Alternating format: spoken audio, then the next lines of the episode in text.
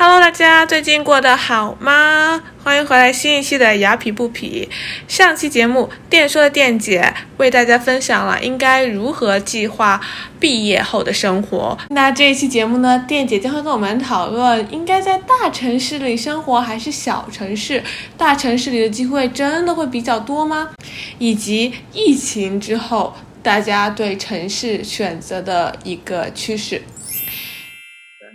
我觉得这个还有一点就是你周围的大环境，就是你在，比如说你在大城市或者不是大城市，我觉得这个对于我来来说也是，呃，很大。就比如说我本科是在，就是是一个非常就是是那种小农村，呃，就是也没有什么亚洲人那种地方，然后当时就生活就感觉很狭义，也不会去考虑找工作啊之类的，就每天嘻嘻哈哈。然后现在就是。在就是在大城市工作几年之后，你就会有一种感觉，就背后有一种力一直在推你，你不想往前，但是你也会感觉是在被逼着往前。我也不是说这是好还是不好，但是就会有这种无形的社会压力。当然，这种压力其实也是我们自己给自己的，啊，也不能怪社会，嗯，但是就就是会，比如说就是嗯，社交网站压力，还有你周围的人就会有这种压力，让你觉得说。就是你在多少多少岁就得要达成什么什么事情，否则的话就是一个失败，或者否则的话就太晚了那种感觉。而且年龄这个真的就年龄就是越大就会觉得，我现在就觉得年龄可能就是一个 number，它不代表什么。你知道吗，店姐？我不是想吐槽你，但是 很多人会在这样一句话后面加一个 “Only old people say so”。没事。但是我是真心觉得年龄只是一个 number 而已，是真的，真的，年龄只是个数字，就不要太着急。我觉得也是，关键是你心里，你自己的心里是觉得你是多大，或者你你自己的心态是什么样子。因为有时候年龄这个事情，你不能太去 care 别人怎么说。就是我可以心里认为我年轻，但是别人可能就会有不同的。眼睛或者是不同的想法来看我，但是在这个方面你就不要去 care 呀。对对，你怎么接收也是一个是，内心一定要强大。是的，在大城市生活，内心一定要强强大。在大城市生活，还有一点是你的善良一定要有光芒。这句话我真的很同意。就你你的善。良善良一定要有光芒，像我们这种就从小就我们本科是那种小唱，然后 everyone 都很 friendly 那种，然后但是你要想在大城市，就是生活节奏快了，然后呃生活压力也大了，然后那你就不能一味的 nice，就是你你要一味的 nice 很容易被欺负或者被不被看到，但是其实我觉得在就是在公司工作的话，你不能 just be nice，我觉得你还要有一点点的 sharp。以及那 hard work 是，就是努力工作是就是 basic basic，嗯，对，所以我觉得，我觉得那天看了一句话，就说你的善良一定要有光芒。我觉得这句话非常的，就是 I am buying it。而且在大城市，就越是在大城市，越觉得其实自己蛮渺小的。你能做的事情就那么多，你的时间和精力也就那么多，怎么样把它最大化？那可能有一些事情你就必须。去放弃或者，那那不管是读研还是工作，你们你们会建议就是毕业了就应该去，年轻人应该就去大城市闯荡。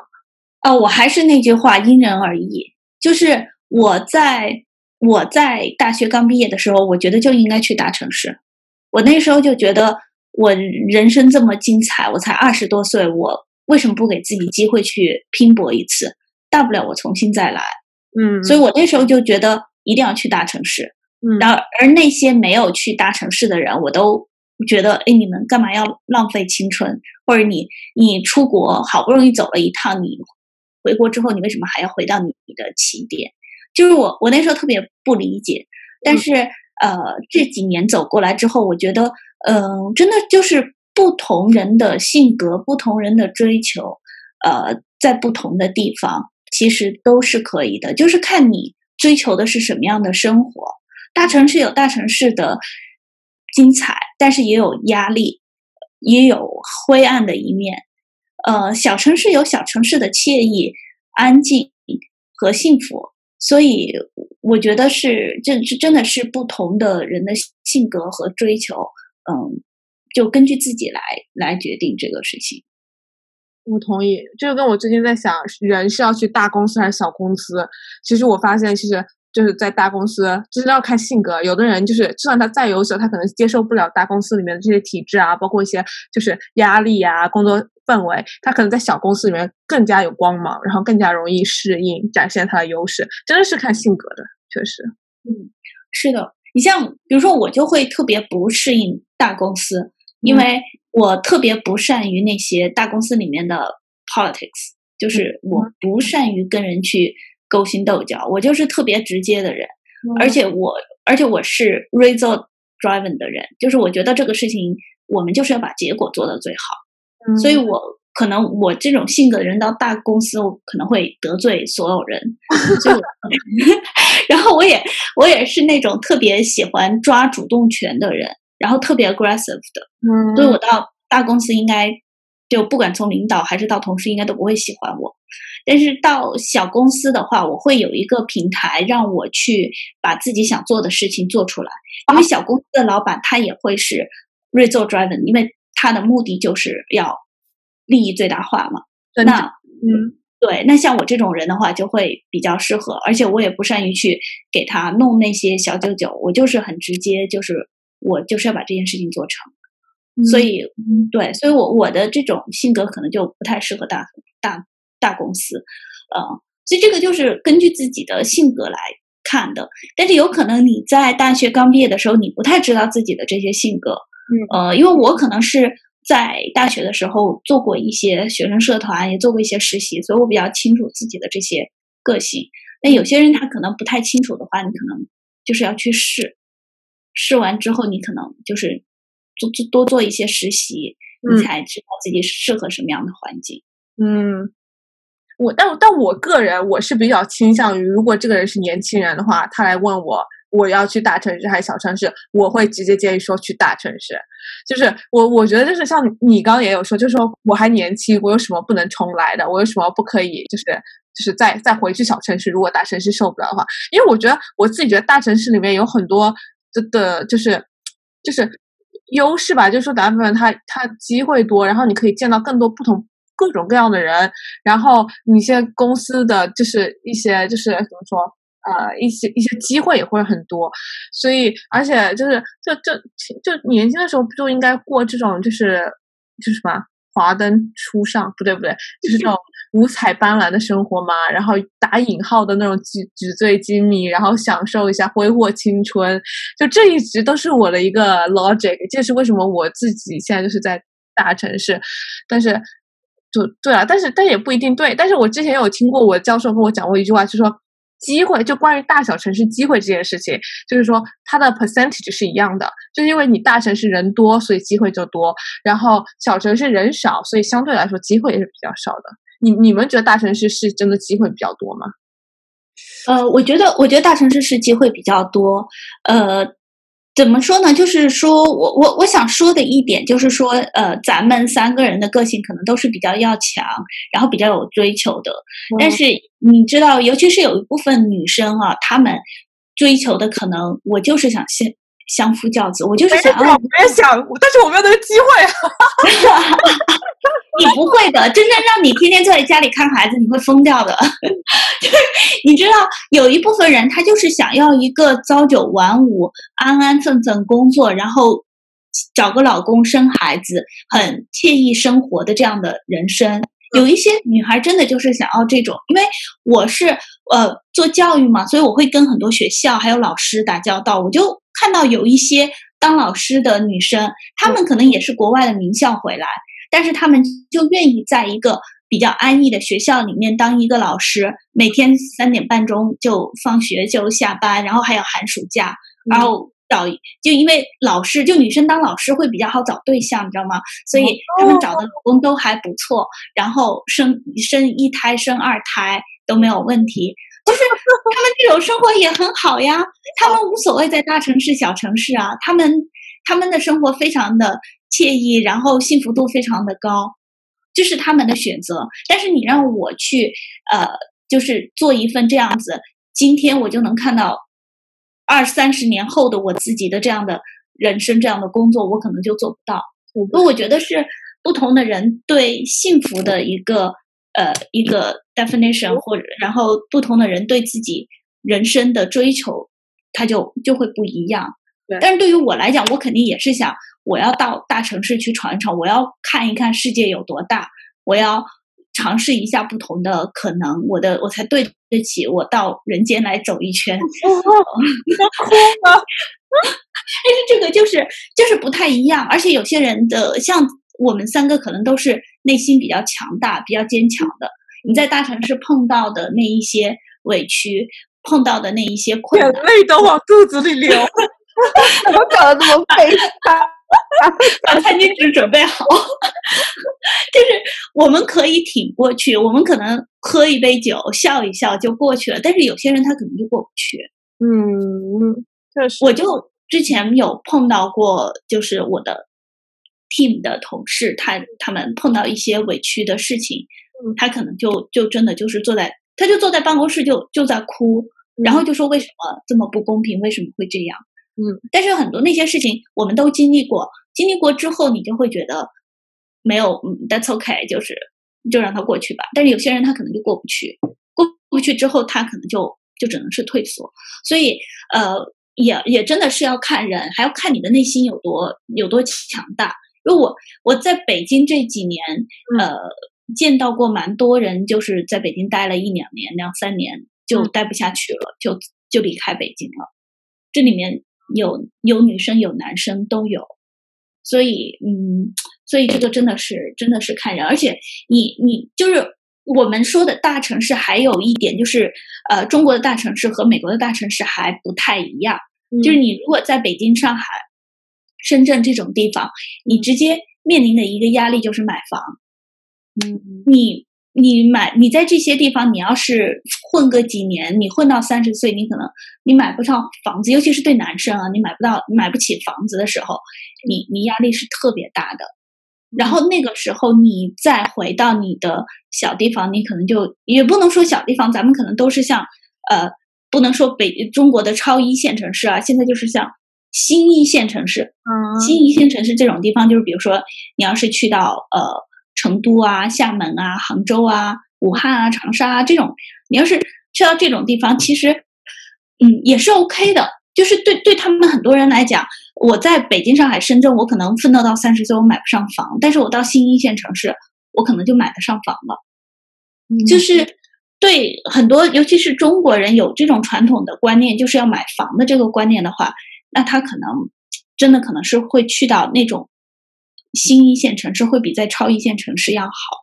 但是你们在纽约，你可能就没有说要买房，而且尤其是我们是女生，没有这方面的这个压力，你就会相对好一些。嗯，所以这个真的也要看人，嗯嗯，还要看家庭，还要看就是爸妈是。所以说那句话说的很好嘛，何以解忧，唯有暴富。我跟你讲，这个 这是对的人生座右铭。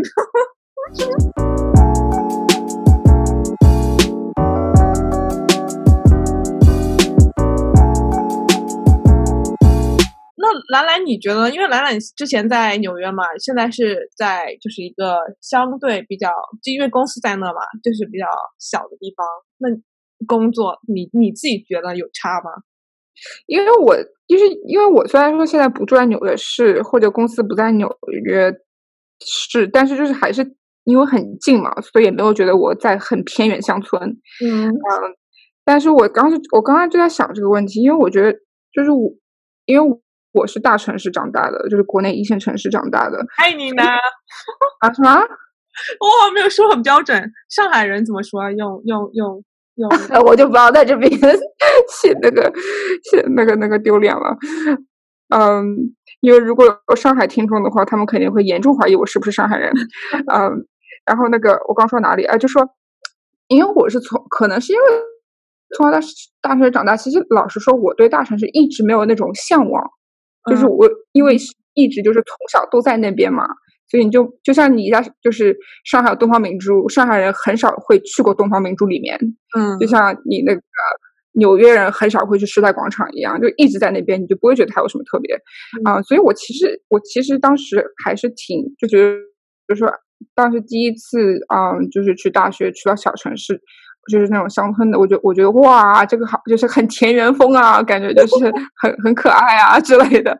嗯，然后后来我去丹麦交流了一个学期嘛，然后我当时觉得哇塞，人生就就人生苦短，就应该安安逸逸的过，就那边的人就是真的是，就完全完全就是享受人生的状态。然后就看到他们那种生活，我会觉得说，为什么人生就是要每天加班工作辛苦，然后那么痛苦，就应该开开心心，就是不需要有太大的抱负。嗯。然后后来回回 回了那个美国之后，然后去纽约读了个研究生，然后就 整个就改变了我的，就改变了我的状态，就又被社会还有 被社会压力给吸进去了，然后就觉得说，就一直要往前拼拼拼拼拼。但是有些时候就会，就会，就会，就会问自己，就是我到底是在为自己拼，还是为谁在拼？就是我就是拼到底是为了可以证明说哦，我可以做到这一点，或者就是可以因为周围的人都是这样做，所以我觉得说我应该这样做，还是我真的是想这样做？嗯，所以我觉得我现在其实还还没有真正的找到这个答案。嗯，所以我现在也是在就是。那个摸索吧，应该怎么说？探索，对，探索探索，对，嗯，反正我我觉得人生路上是其实是一直在探索的，呃，你永远都没有都在你你不会知道什么是最好，你只能是在每一个当下做出最适合自己的决定，嗯，呃，所以我我其实我我觉得。反正这几年，我觉得我的一些想法其实是改变了。我觉得，呃，对于有一些人，可能真的不适合在大城市，但是有一些人，你比如说像我自己，我就总是想去世界看一看，我就总是想，我就总是觉得世界这么大，我能看多少，我就想看多少。嗯，或者是我我我说的这个大，不不是说地球到底有多大，或者是呃人有多多，而是多去经历。然后多去呃感受，多去遇见，这样的话，就是我觉得这样的人生会比较充实一些。嗯，所以因为因为我是这种个性，所以我会比较想要这样的生活。但是我我知道有很多人他他不是，嗯，所以没有他没有必要去经历这些，就是 respect their difference 就就可以了。哇，现在终于有那种 rapper 精神，respect respect。没办法，就是见到了各种不同的人多了的时候，你就觉得，哎，他们也挺好的，不是说都得按照我的这种方式。对，是，而且有些时候，嗯，我我们听众大概基本上都是已经是，就是应该是基本上就是至少本科或者毕业了，工作了，嗯，然后我觉得就是年龄也是一个很大的一个因素啊，我觉得就是因为我出国比较早。然后我就会看到，其实很多就是出国比较早的人，嗯，就如果真的你把你把它放到大城市，很容易会自我迷失。就如果没有家长在周围的话，就是一定要就是一定要就是感觉人就是也达到一定成熟度，啊，我觉得去大城市会比较合适一点。就是其实太小，嗯，虽然说去经历一下挺好的，但是有些时候可能就会太早，也不一定会是好事。呃，我特别赞成你说的这个，因为我们，呃，我我的工作会经接手很多，要经手很多这个呃低龄留学生，呃，我就我就，所以我 就是我经手的呃学生和家长，每次会问我说，哎呀，哎呀，看我们去美国哪儿上学上高中会比较好？我从来不推荐学生去纽约或者洛杉矶这种地方去读高中，因为我觉得中国小留学生一个人在。美国就尽量去那种比较 conservative，然后比较小的地方，嗯，这样的话他不至于会受到伤害，或者是不至于会走得太偏。大城市虽然说，嗯，它比较丰富，就是它的吃的、玩的、用的都比较丰富，但是它的诱惑也是特别多。所以，嗯，对，所以这个我我特别赞成，就是我我特别不赞成高中生去，尤尤其是一个人留学，不去那种大城市。但是大学的话，呃，可以考虑，因为呃，一个是你已经成年了，第二个是呃，你如果特别想去大城市的大学，它也是会有一些宝藏的。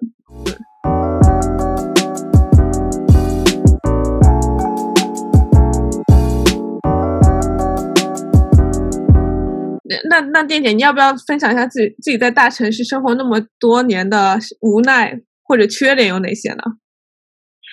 呃，无奈其实还是蛮嗯，怎么说呢？我觉得首先就是我是自己一个人在大城市，等于就是从从零开始吧。就是因为我那时候来北京，其实全家人都是反对的。所以我是跟家里赌气来的，嗯，呃，来了之后，不管是找工作还是什么，就是一点都没有让家里人帮忙，就是完全是靠自己。那个时候其实压力还是蛮大的，因为北京房租还是蛮贵的，然后生活成本也蛮高，所以，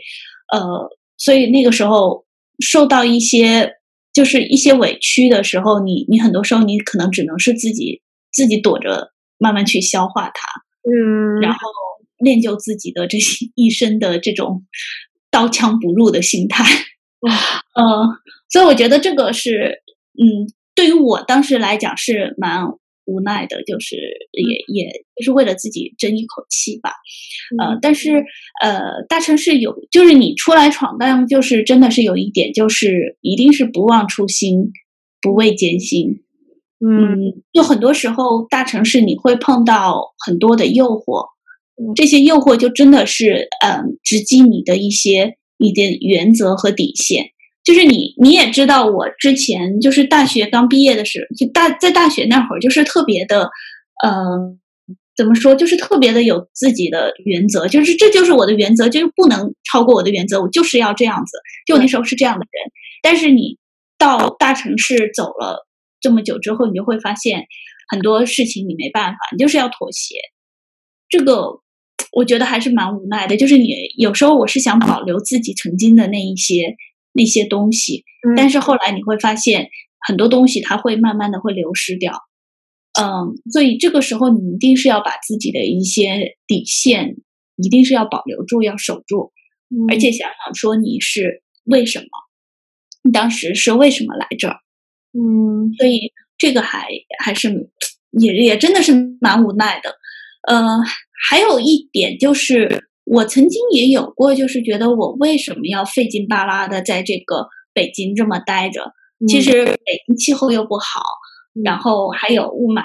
还有沙尘暴，然后买房又贵，生活成本又高，嗯，然后那个混了多少年都不知道能不能混出头，嗯，但是后来我有一次回长沙，就是特别郁闷，特别特别郁闷，就是呃。特别不想做这个工作了，然后也不想，就就不知道为什么我我要在这里这么折磨自己，然后我就回，我就我就回长沙了，然后回长沙之后，我就就是开着车在长沙转了一圈的时候，我就突然就觉得我不想回来这里生活，就是我从高二离开长沙之后，我就我我再次回到那儿，因为我已经看了很多了。我把美国转了一圈，我在北京生活了几年，我就已经无法再适适应长沙的那种比较 lay back 的那种生活了。啊，长沙真的太舒服了。对，因为你知道长沙就是怎么呢？比如说我在北京，我基本上没有七八点钟之前没有下过班，但是我在长沙的同学基本上是五点钟下班就吃完饭了，七八点钟他们都开始叫吃夜宵了。嗯，而那个时候我才下班，我没吃晚饭。就是这种的生活差，然后我回到长沙，我觉得我适应不了那种生活了，然后就只能是自己硬着头皮再往前走。我觉得这也是一种无奈，就是你已经看过了大的，你再再回到小的，你就适应不了。我觉得还是性格使然，其实就是也跟我性格有关，也跟我性格有关。而是我觉得，但是我觉得在大城市，我对我来讲最大的一个无奈就是这里真的是太大了。就是北京，我我说的大不是说是北京这个城市有多大，我到现在就是我我反正是个路痴，它有多大也跟 多没多少关系啊。也不是说人多，因为我的生活就是其实还蛮简单的。因为我觉得大就是它无止境的，就是你想要去奋斗，但是你觉得没有一个尽头，就是你，嗯，你不知道这个镜头有多大，你想要去经历，但是你永远也经历不完，就是它真的真的特别大。哦，这我觉得这个是蛮无奈的，就是你抱有一腔热血，然然后你觉得好难走，好难走到你曾经想要的那个目标。但是经过时间的这样的一些打磨的话，你很多东西你会看得比较淡了。就是你曾经的那个目标，可能它现在已经不再是你的目标。然后你曾经对于快乐和幸福的定义，现在可能也没有那么的。强烈了，就是也可能会不是说不强烈，就是说会改变一些，所以呃，就就会不太一样。但是我觉得最大的无奈就真的是它太大了。我怎么觉得有点莫默默的莫名的悲悲伤感呢？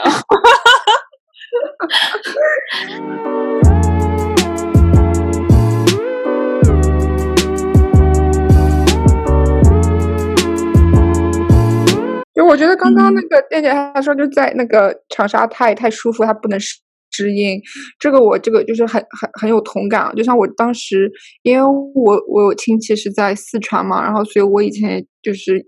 去过成都几次，然后就觉得哇塞，那边的生活太狭义了。就是下午去饭店吃个饭，很多都关门，然后你就看到店员在那边搓麻将，我就说哇塞，这种生活真的是太开心了。但是我就觉得真的是真的是让我过这种生活，我大概不。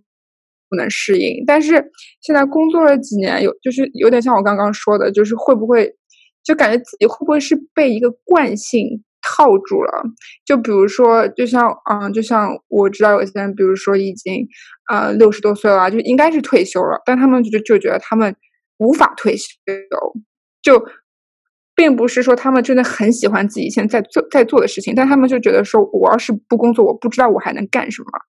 就是。会有这种惯性在那边，所以有些时候我也会在问自己，会不会就是我因为一直很习惯往前冲，就不往前冲，我就会开始迷失自己，就并不真的是我真的是想这么往前冲。就有些时候你们会有这种感觉吗？还是说我就就我这个人比较 纠结？没有，会有。就比如说我今年这个疫情刚开始的时候，我们很多的业务受到了很大的冲击，然后呃。就有至少有一半的业务就没法做了，然后我我当时就是觉得一下子就觉得特别迷茫，说哎，我到底要干什么？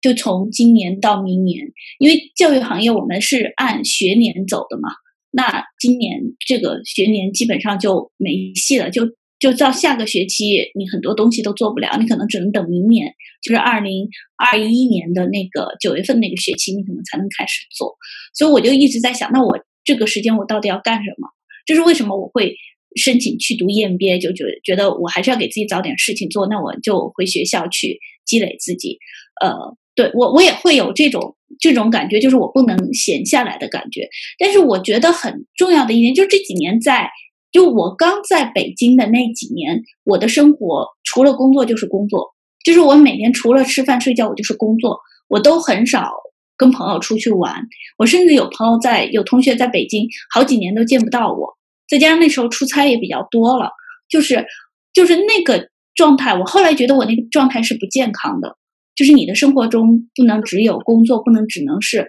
往前冲。你的生活中，你的精神是需要得到满足的。所以，我我是觉得，呃，现在我们都有这种想法，我是要往前冲，但是等到。生活就是年龄到了一定的时候，我们可能会更加重视这个精神的满足。到那个时候，你可能工作已经不能满足了，就不能满足你的精神需求了。你可能需要一些其他东西来填补你的精神需求。那个时候，你可能就不再是在工作上面往前冲，你可能会在其他的方面，比如说，我就有认识很多的，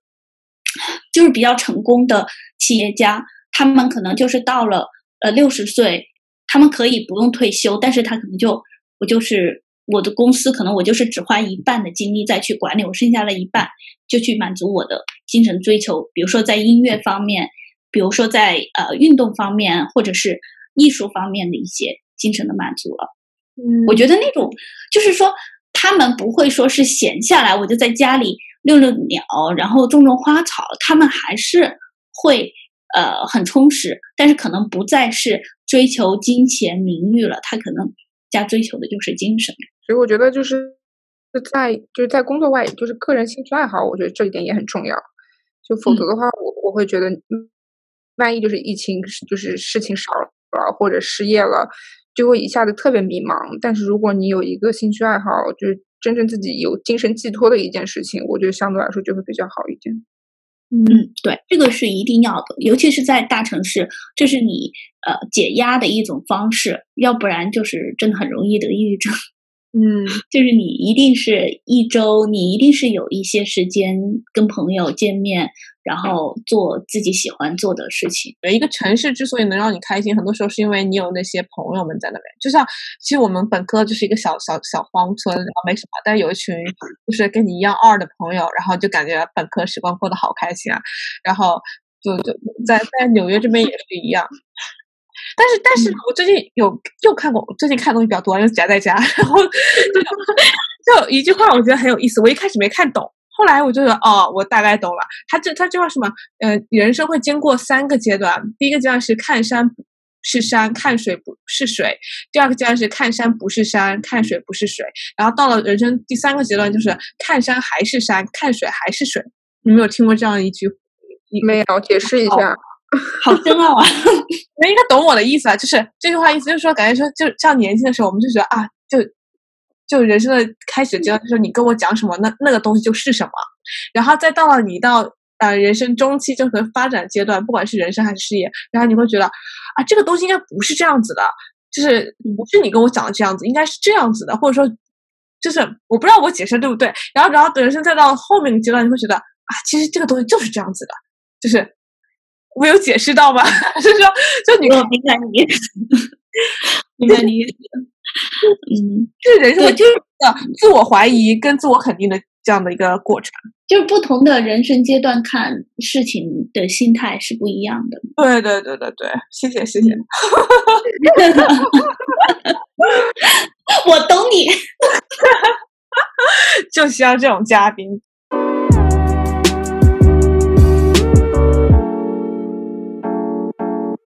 那那这次疫情会让会让你们就是对，就会让你在觉得大城市工作有什么改变，有什么想法吗？我没有哎，我觉得疫情跟我在，可能是因为是不是跟我在这待的时间有点长了，嗯，就是我觉得跟我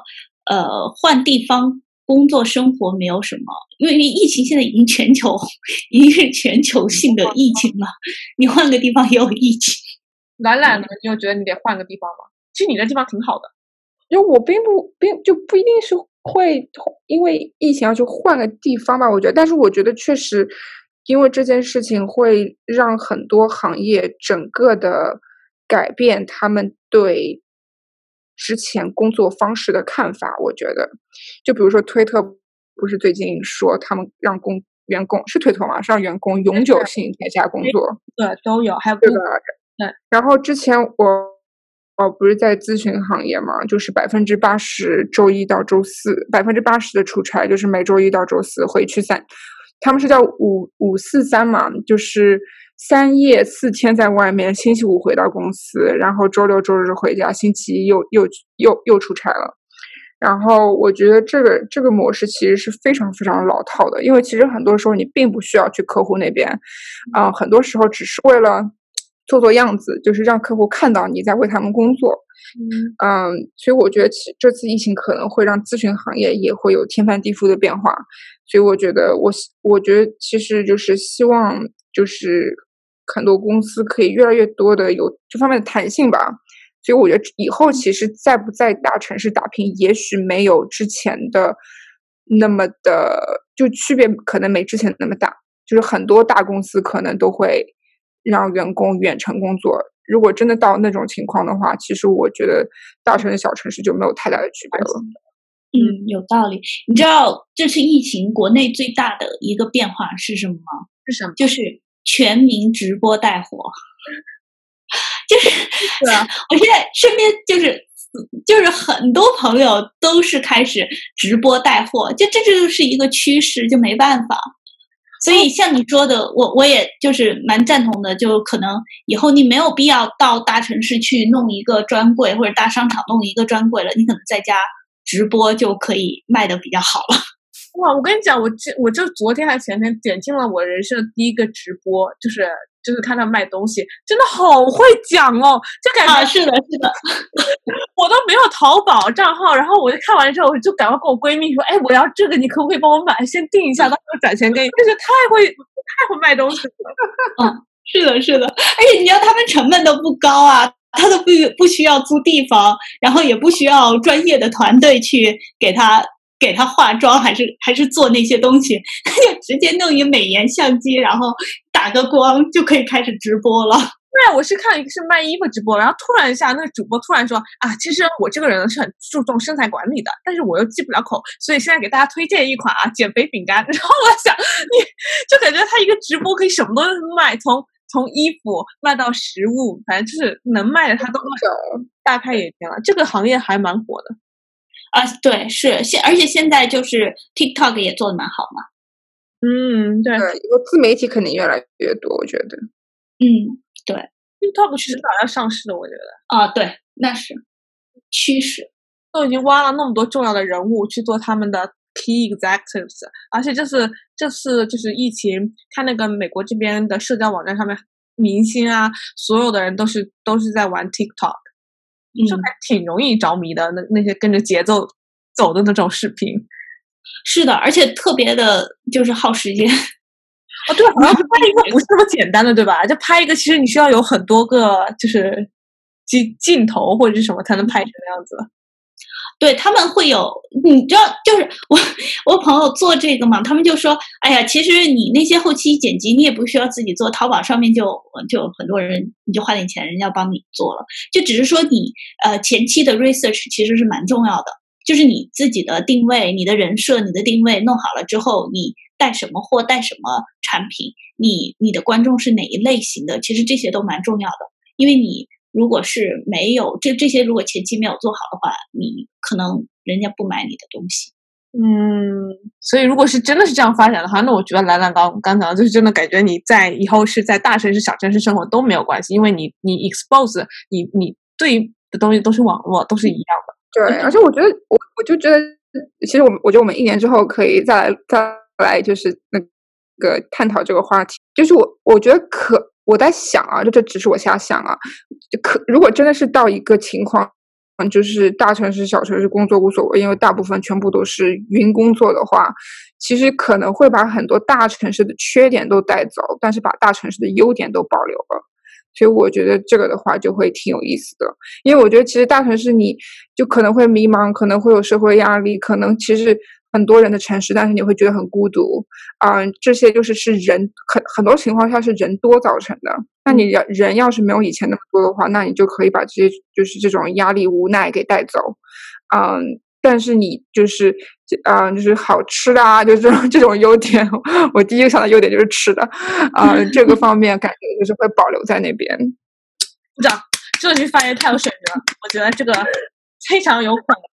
但是，但是你像这种博物馆什么的话，我是我觉得是，如果哪一天要离开纽约后，是我是会我最想念，因为纽约随便就是博物馆到处都是。但这种东西很难被取消吧？就像我如果在网上让我 virtual 的参观博物馆的话，我觉得没有那种感觉。当当然肯定是有很多的东西，你一定是要保留实体的。你比如说像餐馆，你比如说像咖啡厅，就这些东西你肯定是要保留，要不然你。你不能跟你的所有朋友都是云聚会吧？你还是想见人吧？然后再包括一些小孩子的东西，你小孩子不可能一直在室内待着吧？你他得他得出去，游乐场也得有吧？嗯，所以商店你有些东西，你比如说有些人他买衣服也好，买东西也好，他想先看一看，你先试一试，OK 了他再买，就是这些肯定是还是会有，不会说全部变成线上的。呃，只是说人的这种生活方式会有一些改变。你比如说，你就可以住在乡下，然后你想去博物馆的时候，你再进城就好了。对，我拿着一线城市的工资，哇，这想的都很美好。那你还赚的，你还可以赚的是美元，花的是人民币呢。那好，那好，刚好可以搬回老家。我知道那个就是有有一些美国年轻人，其实他们是早都开始这种生活模式了。很多人是在 Bangkok 就在曼谷那种亚洲国家生活，然后但 remotely 公司在美国，然后这样子，然后拿着美国的薪水，然后再享受着就是呃哦，太幸福了，生活水平太幸福了。你知道疫情刚开始的时候，我有一些美国的朋友，就是他们本来是在北京的这些学校当校长的什么的，他们就全部跑到泰国，然后现在已经三四个月了，他们也不想回美国。就是觉得那因为那个时候美国疫情也开始爆发嘛，他们也不想在美国待着，然后中国也进不来，他们就干脆在泰国一直待着，然后跟中国又没有时差，还可以上教一些网课，啊，在那边又生活很惬意。哦，当时我我真的羡慕死他们了。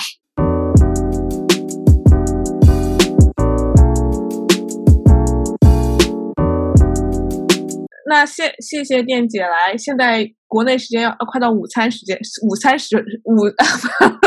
国内快到午餐时间了。那我们也也就今天也就聊的差不多，谢谢店姐的时间。然后最后一个问题想问店姐的是，就是如果今天听众只能听记住一件你说的话，你你会希望是什么？呃，我我在。大四的时候，我参加过我们经济系有一个老校友回来的一次聚会，然后他当时跟我说了一句话，我觉得那句话今天也就是在这里呃送给听众们。呃，他当时是这么说的：说你在二十多岁的年龄，你就该想做什么就去做，呃，因为二十多岁是没有什么可以后悔的，什么事情做错了，做的什么事情做错了，你都是可以重新来过。除了生孩子，其他的出来了就不能再回去了。对，孩子不能塞回去了，结婚还可以离婚，但是其他的事情，只要就是不是违法犯的那个那个违法的事情的话，呃，其实都是你想到什么你就应该要去做，因为反正你没有什么可以失去，没有什么可以后悔的。谢谢店姐今天的分享，谢谢辛苦了，客气，谢谢你们。辛苦了，跟大家聊得很开心。我觉得我每次都会就是就是去找店姐，就感觉每次跟她聊完之后，感觉又上了一课，感觉人生又有新目标，然后更更知道自己要什么。然后希望今天观众听完店姐的分享，然后也会有同样的感感感受。然后大家不要忘记去订阅店姐的啊那个什么呃公众号，对公众号还有微信微信公众号还有抖音。电说，电说，那谢谢这一期的电说番外篇，雅痞不痞，谢谢谢谢，请那个电姐下次的回场嘉宾，我们之后再呃过过几个月或者明年同一时间再讨论嗯大城市小城市这个话题，到时候会觉得挺有意思的，嗯。嗯。好的，好的。那我们现在的预言有没有对？我们我们下下次要不要在纽约一起来一个现场？好呀，你下次来纽约的话，约约懒懒出来，然后我们可以一起见面，一起喝酒。好呀，好呀。好，那我们今天节目就到这，谢谢大家的收听，我们谢谢，谢谢大家，谢谢，拜拜，拜拜，拜拜。